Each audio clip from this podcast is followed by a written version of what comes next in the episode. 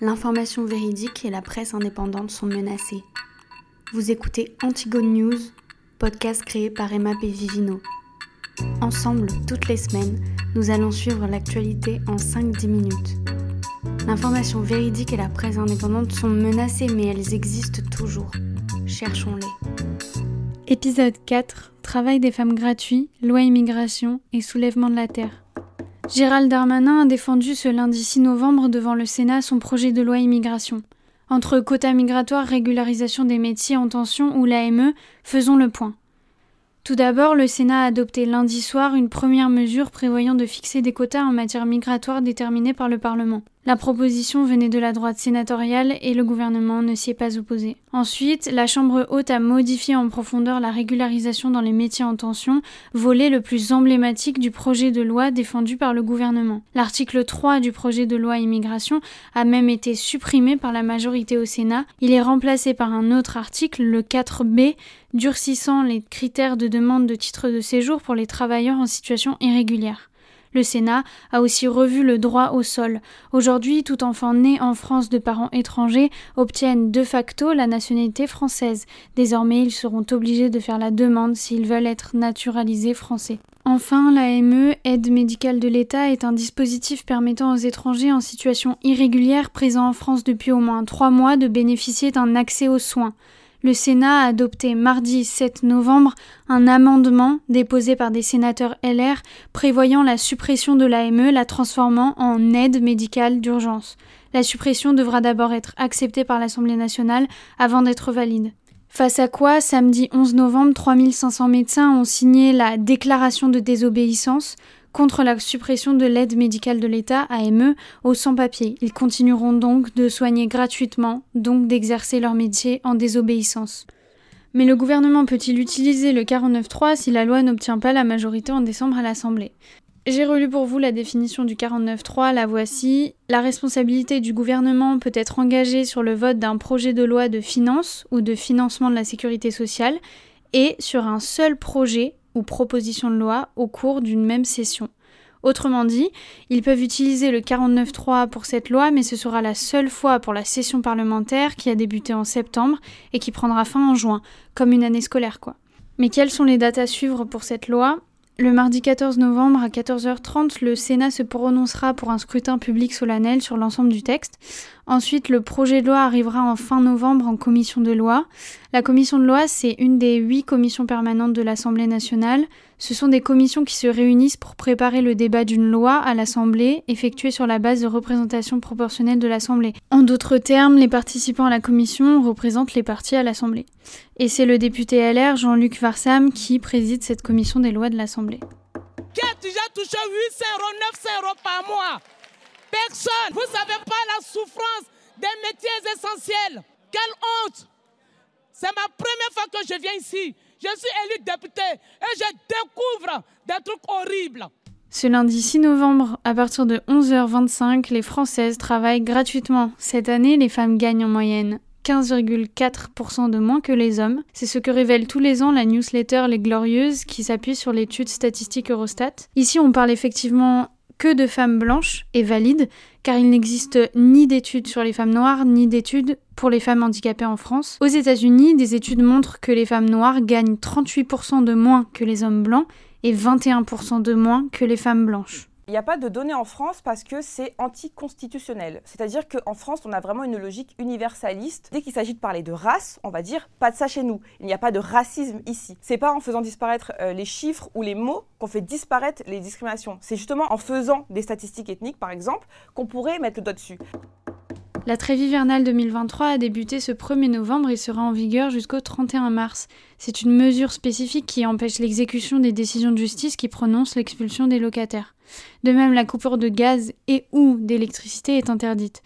Néanmoins, il existe quelques cas dans lesquels la trêve hivernale ne s'applique pas, les personnes pouvant être relogées dans des conditions décentes, les squatteurs, un époux dont le juge ou la juge des affaires familiales a donné l'exécution du domicile, on parle maintenant d'écologie. À l'horizon de 2100, les scénarios les plus pessimistes évoquent la possibilité d'une augmentation du niveau de la mer dépassant les 2 mètres, menaçant entre 1 et 2 milliards d'humains.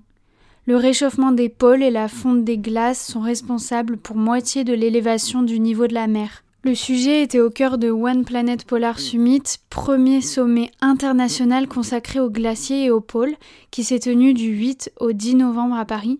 C'est donc dans ce cadre qu'a été présenté le projet CITES de la plateforme Ocean and Climate, qui représente une centaine d'organismes de recherche et d'ONG associés au CNRS.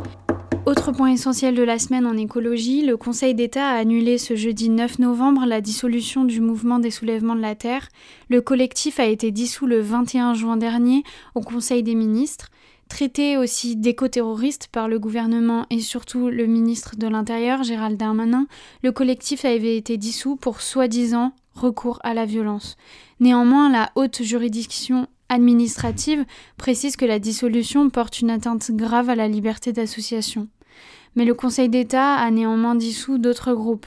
Le Conseil d'État a aussi étudié ce jeudi les cas du CRI, Coordination contre le racisme et l'islamophobie, qu'il a dissous. Le GAL, groupe antifasciste Lyon et environ, a également vu sa dissolution confirmée, une première pour un groupe d'extrême gauche depuis Action Directe en 1982. 240 otages, 26 000 blessés et 1,5 million de déplacés, voici le bilan de plus d'un mois de conflit Israël-Hamas. Côté journaliste, Reporters sans frontières déclare qu'un mois après la terrible attaque du Hamas et le déclenchement d'une riposte armée d'Israël, le décompte est terrifiant. 36 journalistes tués par des frappes israéliennes à Gaza en 31 jours de guerre. L'une des dernières victimes à cette date s'appelle Mohamed Abou Assira. Reporters sans frontières a déposé une plainte auprès du bureau du procureur de la Cour pénale internationale le 31 octobre 2023. Celle-ci détaille le cas de neuf journalistes tués depuis le 7 octobre dernier et de deux blessés dans l'exercice de leurs fonctions. Enfin, l'armée israélienne a fait entrer une équipe de France Télévisions dans l'enclave palestinienne. Pour la première fois, Agnès Calamar et une équipe de France Télévisions ont pu se rendre dans la bande de Gaza. Précisément dans la ville de Beit Hanoun, le trajet a été effectué à bord de blindés israéliens et les militaires conseillent aux journalistes de rester à couvert. Laissé en ruine, ce qui interpelle la journaliste, c'est l'ampleur des dégâts et le bruit des explosions qui perdurent. Vidé de civils, le terrain aurait été préparé et piégé par le Hamas avant l'arrivée des forces du Tsahal. Tournons-nous vers l'Europe. Au Portugal, Antonio Costa, Premier ministre depuis 2015, a posé sa démission le mardi 7 novembre. On assiste alors à une affaire de corruption liée à l'attribution de contrats énergétiques qui a conduit à l'inculpation d'un de ses ministres et un chef de cabinet. Soupçons de malversation, corruption active et passive, de concession de l'exploration de lithium et de production d'hydrogène. Mais conséquences directes pour l'Union européenne tout entière, puisqu'elle mise beaucoup sur les énergies renouvelables. En Italie, c'est le sujet récurrent de l'immigration qui inquiète. L'Italie de Giorgia Meloni et l'Albanie d'Edi Rama ont convenu d'un accord pour mettre en place deux centres sur le territoire albanais destinés à l'accueil de près de 39 000 migrants venus de la Méditerranée chaque année. L'opposition dénonce une violation du droit international alors que l'Albanie espère que cette mesure lui ouvrira les portes de l'Union européenne. Ce projet d'externalisation du flux migratoire s'inscrit dans une politique italienne de lutte contre l'immigration illégale et remet en question le droit d'asile au niveau européen. L'IVG aux États-Unis, sujet là aussi récurrent.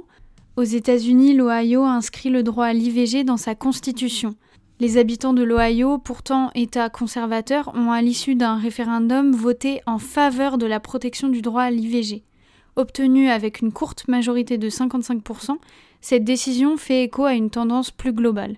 Depuis 2022, six États américains, conservateurs comme progressistes, ont fait voter des mesures liées à la protection du droit à l'avortement. Les six votes qui ont eu lieu dans le Kentucky, le Mississippi, le New Jersey, l'Ohio, la Pennsylvanie et la Virginie ont tous été remportés par les défenseurs de l'IVG. Ce vendredi 10 novembre, Air France KLM investit dans une usine de carburant vert aux États-Unis en mettant sur la table plus de 5 millions de dollars pour sécuriser ses approvisionnements en carburant. Déjà en décembre 2022, la compagnie avait signé avec Total Energy un protocole d'accord sur la fourniture de carburant d'aviation durable pendant 10 ans. Unique candidature après que l'Australie se soit retirée, l'Arabie saoudite est désignée par la FIFA pour accueillir la Coupe du monde de football en 2034. Après le mondial au Qatar, ce choix fait pas tellement débat puisqu'on n'en parle pas. Et pourtant, cette Coupe du Monde en Arabie Saoudite s'avère aussi meurtrière, voire plus que celle au Qatar. Entre esclavagisme moderne, catastrophe climatique et pays totalitaire, cette décision entache le football. Affaire à suivre. Ancien directeur adjoint au Monde, Laurent Gressammer est décédé mercredi 8 novembre à l'âge de 70 ans. Ancien élève de l'ESJ de Lille, il était essayiste et biographe, mais également grand reporter et rédacteur en chef. En avril 2014, il a même cofondé avec Eric Fotorino l'hebdomadaire Le 1, dont il était conseiller éditorial. Côté médias, mais surtout justice, l'ex-patron de Grammy Award a été accusé de viol par une musicienne. Une musicienne a déposé plainte ce mercredi contre l'ancien patron en charge de la cérémonie des Grammy Awards, Neil Portnow. Elle l'accuse de l'avoir drogué et violé dans une chambre d'hôtel à New York en 2018. La plaignante accuse également le Recording Academy, qui organise les Grammys, d'avoir ignoré son témoignage. Le représentant de la France à l'Eurovision 2024 a été révélé. C'est Slimane qui représentera la France avec sa chanson Mon amour. Après avoir remporté la cinquième saison de The Voice en 2016, le chanteur de 34 ans est devenu un poids lourd dans la chanson française. 2 millions d'albums vendus, 2 milliards d'écoutes en streaming. C'est tout ça, les chiffres de la semaine 15,38 degrés. En 2023, la planète a connu le mois le plus chaud jamais enregistré avec une température moyenne de 15,38 degrés, dépassant le précédent record d'octobre 2019 de 0,4 degrés selon les données de Copernicus. Cela marque le cinquième mois consécutif de record de chaleur premier comme la France qui reprend la première place en tant que principal producteur de vin au monde, détrônant l'Italie qui détenait cette position depuis 15 ans.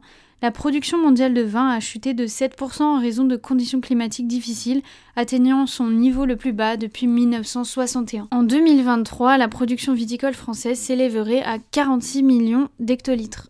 J'aimerais conclure cet épisode par la lecture d'un article de Lorient 21 publié ce lundi.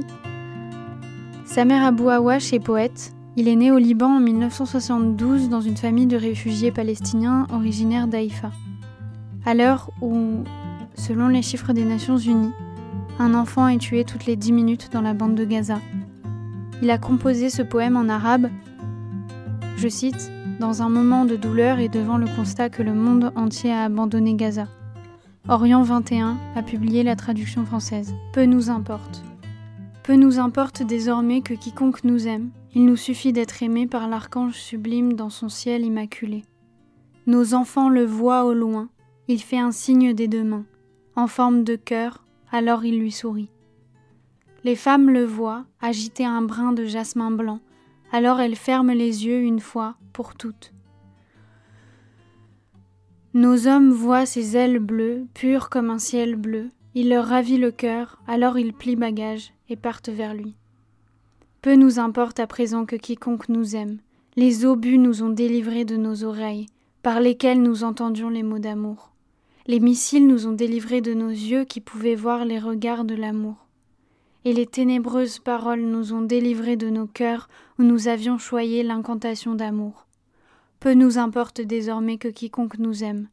Dans cet univers, il semble de toute façon que c'était un amour à sens unique, disent nos vieux, lassés de l'idée de la terre. Notre poète se tient à l'horizon lointain et crie Délivrez-nous de cet amour cruel. Puis il murmure, pour s'excuser d'un juvénile optimisme passager. Rien sur cette terre en réalité ne mérite de vivre. Peu nous importe désormais que quiconque nous aime.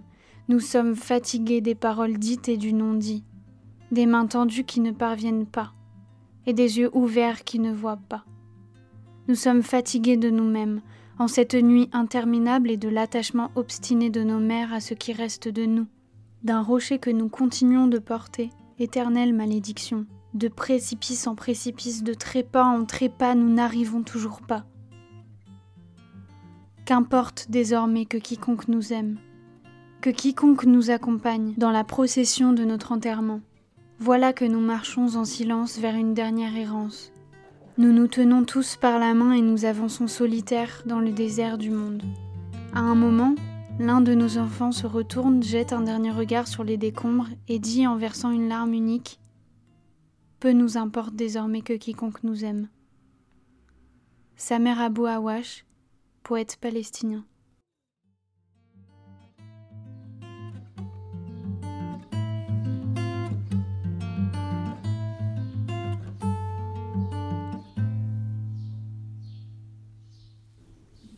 C'était Antigone News par Emma Bevivino. Pour suivre l'actualité, suivez-moi sur Instagram antigone.news. Il était une voix d'un monde silencieux, à nous d'accueillir son écho et de nous en inspirer. L'information devient malheureusement une arme et nous devons tous s'en saisir pour combattre les faux récits répandus, pour gagner une guerre, une élection ou alimenter la fabrique du mensonge, titre éponyme d'une émission de France Télévisions. La vérité existe encore, cherchons-la.